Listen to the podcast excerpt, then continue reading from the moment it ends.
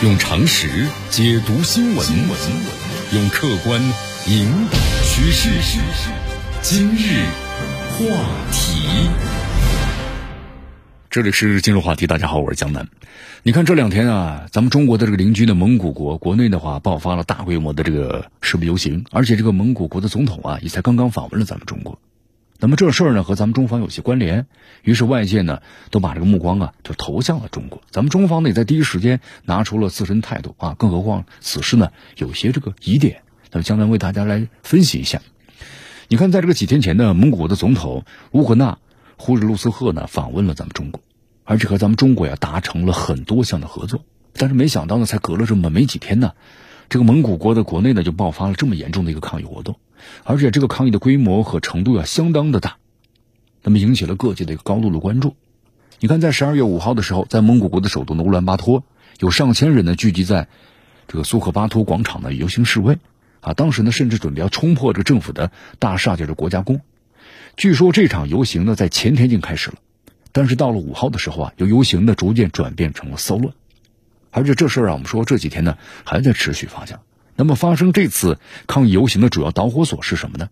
就是蒙古的一起呢贪污案。根据了解的话，在上个月中旬呢，蒙古的反贪机构啊就公布了三十多名官员的贪污的消息。作为这个蒙古最大的国有煤矿公司之一的珍宝塔本陶勒干这个首席官员也参与了其中。那么在这段时间呢，蒙古国有价值的十八亿美元的煤炭呢就不翼而飞了。那么参与的这家公司呢？他是做外贸出口生意的，所以这个性质啊是非常严重。再加上现在还有个问题，就是俄乌冲突影响，蒙古国的通货膨胀呢是非常高的。你看这个数字已经上升到百分之十五点二了，这是非常恐怖的。那民众的生活呢受到严重影响，通货膨胀，你物价持续上涨啊，你工资又不涨，又爆出了官员的大量贪污的丑闻，所以在这种二者打击的双重压力之下，那么蒙古国的民众啊，这个负面情绪就彻底的爆发了。你看，国家经济很低迷，百姓对政府的信任度呢又下降了。不过这事儿呢，你看似好像是蒙古内部的矛盾，你看在其中呢牵扯到咱们中国了，因为咱们中国呀一直以来都是蒙古国呢煤炭出口的主要国家。那么刚才我们所谈到这家呢珍宝塔本的陶勒干，那么也是中国的主要合作对象这家公司。那么现在结果这煤炭你看大量都失踪了，咱们中国又从这个蒙古呢进口了不少的煤炭资源。所以说明里头暗里头呢，好像总有点这事儿啊，是针对咱们中国的这么一个感觉。不过呢，这事儿的前因后果看起来呢，似乎呢很缜密啊，但实际上好像不像想象的那么简单。你看，咱们来分析一下，有一些这个疑点。首先从这个时间上来看呢，有很多的问题。你看，蒙古的这个反贪机构啊，它是在上个月中旬就爆出了这起这个贪官，但是当时这民众呢好像就没有什么强烈反应。那为什么都隔了？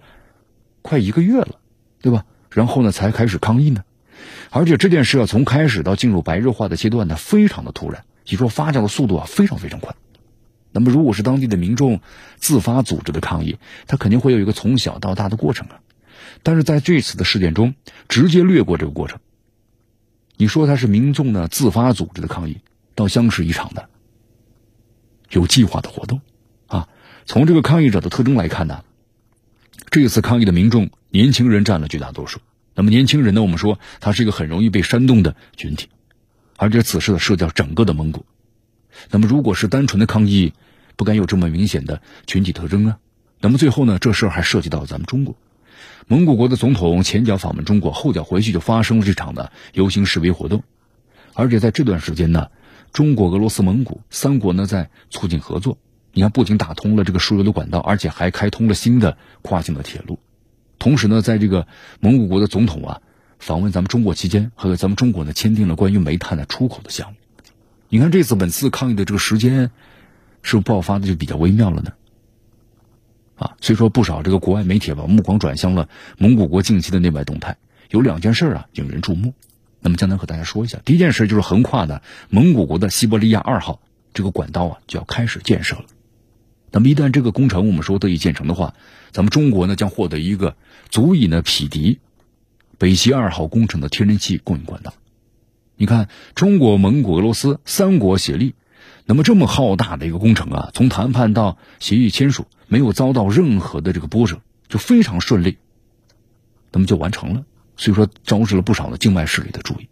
就还有一件事啊，就是这个蒙古国的总统啊，我们说呢，刚才也介绍一下，呼日勒苏赫的访华啊，签署了关于呢新时代推进全面战略伙伴关系的联合声明。就双方都高度评价了中蒙俄元首的会晤，包括三国合作的成果，一致同意啊和俄方一道积极推进呢中蒙俄经济走廊建设，包括呢中俄天然气管道，那么过境蒙古的铺设项目。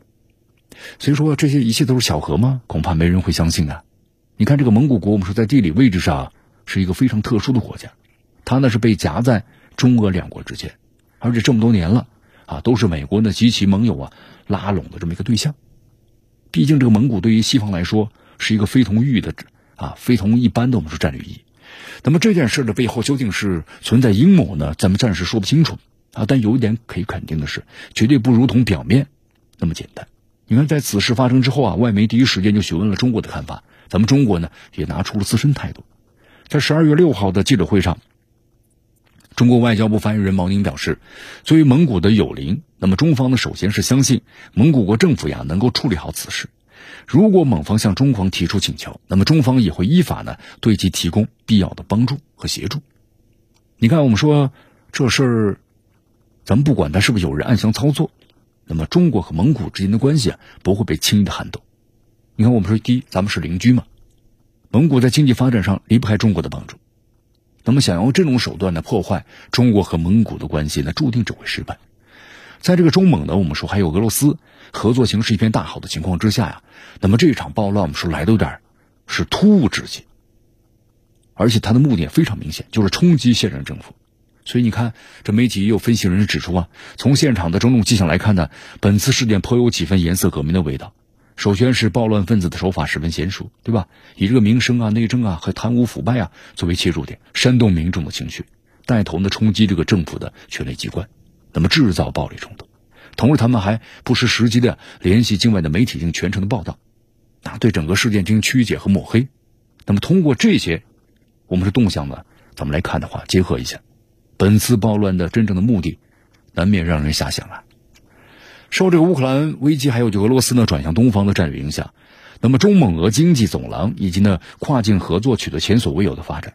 你看，包括像这个地区的经贸啊、人文合作呀，都在逐渐逐渐的彼此交融，为咱们中国特别建造质量的特别高的一带一路注入了强劲的动力。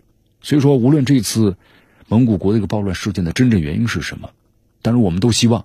衷心的祝愿蒙古国呀维持政局的稳定，恢复正常的生产生活秩序，啊，当然呢，我们说蒙古国政府呀在这事上要做出反思，就只有自身强大了，你才不会轻易被别人呢牵着鼻子走，只有发展那才是硬道理。